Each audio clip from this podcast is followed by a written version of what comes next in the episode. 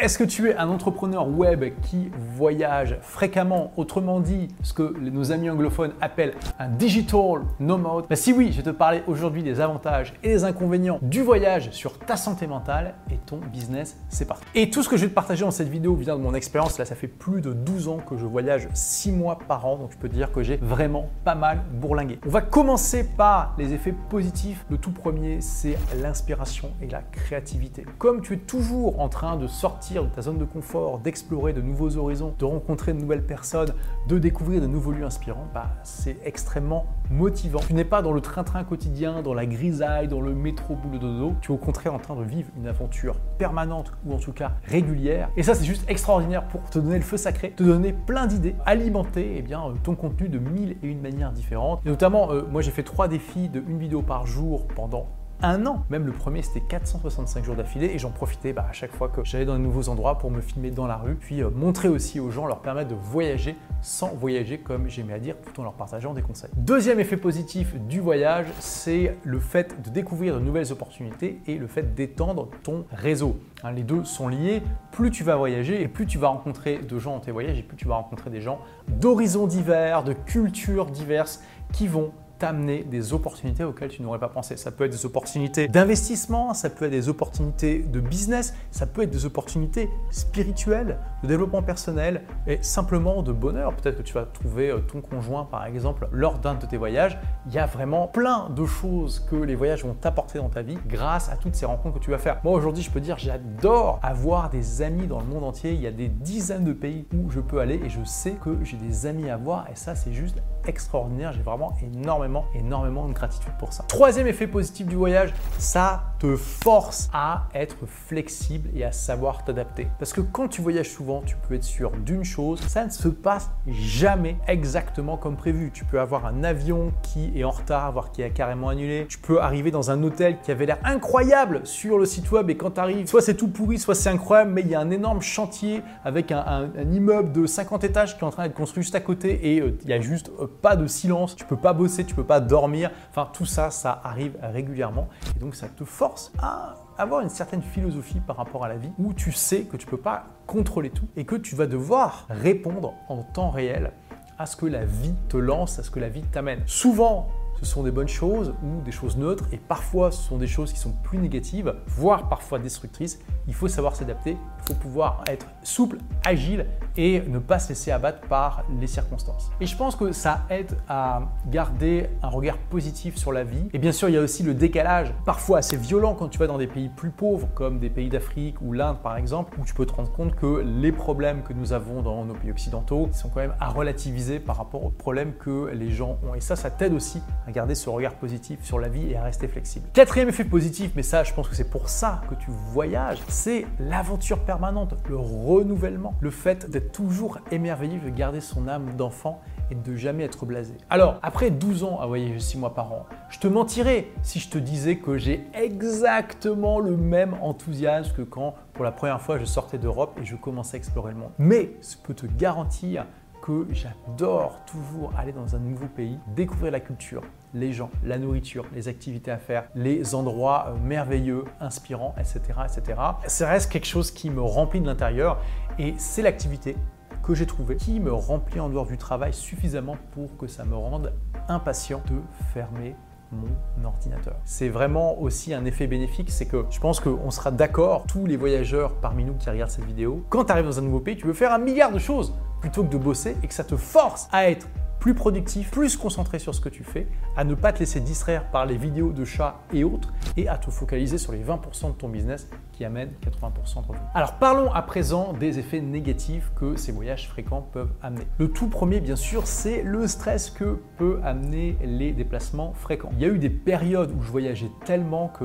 honnêtement, euh, j'en avais un peu jusque-là, et après je me suis calmé pendant plusieurs mois. Là, par exemple, je suis arrivé d'Istanbul il y a deux jours, demain je pars en Géorgie pour un voyage de 10 jours et il y a trois semaines j'étais au Bénin. Là j'ai eu deux jours très très très intenses de travail, j'avais un atelier sur sur les outils IA que j'ai organisés hier. Là, on fait toute une après-midi de tournage pour tourner des vidéos. Je veux dire, j'aurais préféré me reposer un petit peu. Je sais pas si ça se voit, je suis peut-être un peu fatigué. Ça fait partie des sacrifices nécessaires parfois pour voyager. Il faut pas non plus te tuer à la tâche et faire un burn-out de voyage. Mais voilà, ça fait partie effectivement des inconvénients qu'il faut savoir gérer. Bon, j'ai envie de dire, tu sais, c'est un problème de riche, on va pas trop se plaindre non plus. Je préfère avoir ce stress-là plutôt que le stress de prendre le RER e tous les jours pour aller faire un boulot que j'aime pas. Deuxième effet négatif du voyage, la difficulté à maintenir une discipline. Quand je suis ici à Dubaï, je fais 6 séances de sport par semaine. Et oui, je vais trois fois à la salle. Je fais une séance de yoga, une séance de squash avec un prof et puis une séance de Wexer. Et quand je voyage, ah, je suis pas aussi assidu au niveau du sport malheureusement. Alors si je suis dans un hôtel avec une salle de sport, je vais essayer d'aller à la salle. Mais on va dire que si je fais du sport une à deux fois par semaine quand je voyage, c'est déjà bien. Ça, c'est vraiment un problème si tu veux atteindre certains objectifs en termes sportifs. Tout ce qui demande une discipline qui est plus difficile à avoir en voyage en termes de perte de poids, en termes alimentation, etc. etc. Personnellement, j'ai pas d'objectif particulier en termes de sport à part d'avoir une bonne santé. Et quand je voyage, ça compense en partie parce que je marche beaucoup plus, mais c'est vraiment un point à prendre en compte. Si tu as des objectifs très ambitieux et que tu as besoin d'une discipline extrêmement carrée pour les atteindre, c'est plus dur avec les voyages. Après, il y a des athlètes qui y arrivent hein, en faisant des compétitions un petit peu partout dans le monde. Donc je dis pas que c'est impossible, mais c'est juste un petit peu plus dur. Troisième difficulté, la gestion des fuseaux horaires, que ce soit pour la communication avec l'équipe ou pour la communication avec les clients. Bah oui, si tu te retrouves dans un fuseau horaire à plus 12 ou moins 12, ce qui est le pire possible, c'est compliqué euh, de rester synchrone avec son équipe et ses clients. Alors moi, ça tombe bien parce que toute mon entreprise est asynchrone et j'ai bâti mon entreprise sur ce principe d'asynchronicité justement pour avoir cette liberté de pouvoir voyager partout dans le monde. Qu'est-ce que c'est que la synchronicité? Ça veut dire que justement on décourage les échanges en temps réel dans mon entreprise. Ça ne veut pas dire que c'est interdit, ça veut dire que c'est découragé. Donc on évite les appels téléphoniques, on évite les réunions, on fait tout essentiellement par un logiciel dont j'ai déjà parlé plusieurs fois sur cette chaîne qui s'appelle Asana et par les emails. Ça veut dire que l'équipe peut être dans le monde entier, l'équipe peut se balader, on a plusieurs personnes dans l'équipe qui sont justement des nomades euh, digitaux et ça veut dire aussi que je peux me balader partout. Et en termes de clients, bah, comme l'essentiel du contenu que je délivre, que ce soit sous format gratuite ou payante et sous forme de vidéos préenregistrées, c'est aussi asynchrone. Par contre, il y a des moments où je fais des webinars, notamment pour partager du contenu et vendre, et aussi des webinars pour les clients. Dans ce cas-là, effectivement, je dois être en direct. Ça va dépendre des pays. Si je suis dans un fuseau horaire qui est négatif par rapport au fuseau horaire de la France et puis de, l'Europe de manière générale, là où sont euh, beaucoup euh, de mes élèves, c'est facile. Par exemple, si je suis euh, à Los Angeles où il y a moins 9 heures par rapport à Paris, ben, je peux donner un, rendez-vous à 19 heures de Paris. J'arrive à 10 heures pour faire le webinar et c'est parfait. Le problème, c'est quand tu vas de l'autre côté. Quand tu commences à avoir plus 6 heures et que tu veux faire des webinars ou des coachings le soir, là, ça devient compliqué. Il faut avoir une audience et des clients plus flexibles qui acceptent les webinars eh bien, le matin et c'est pas toujours facile. Donc c'est une contrainte à prendre en compte mais qui est mitigée en grande partie par cette asynchronicité. Plus tu vas mettre de l'asynchronicité dans ton business et moins tu auras de contraintes par rapport à ça. Et quatrième effet négatif potentiel,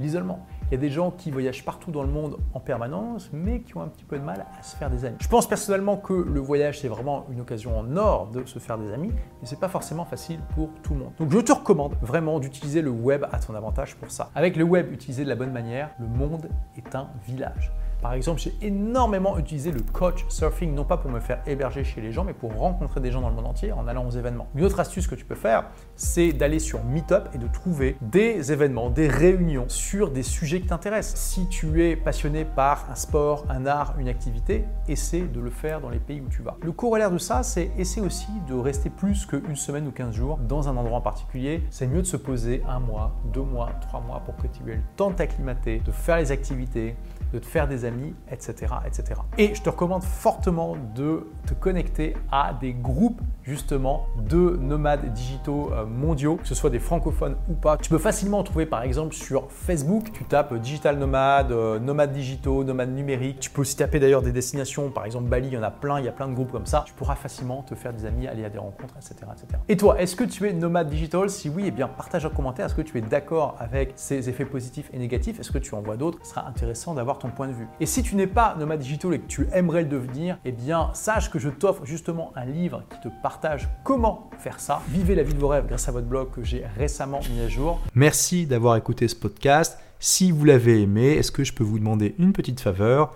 Laissez un commentaire sur iTunes pour dire ce que vous appréciez dans le podcast tout simplement. Ça aidera d'autres rebelles intelligents comme vous à trouver le podcast et puis à être inspirés tous les jours ou presque par lui. Merci et à très vite pour de nouvelles aventures.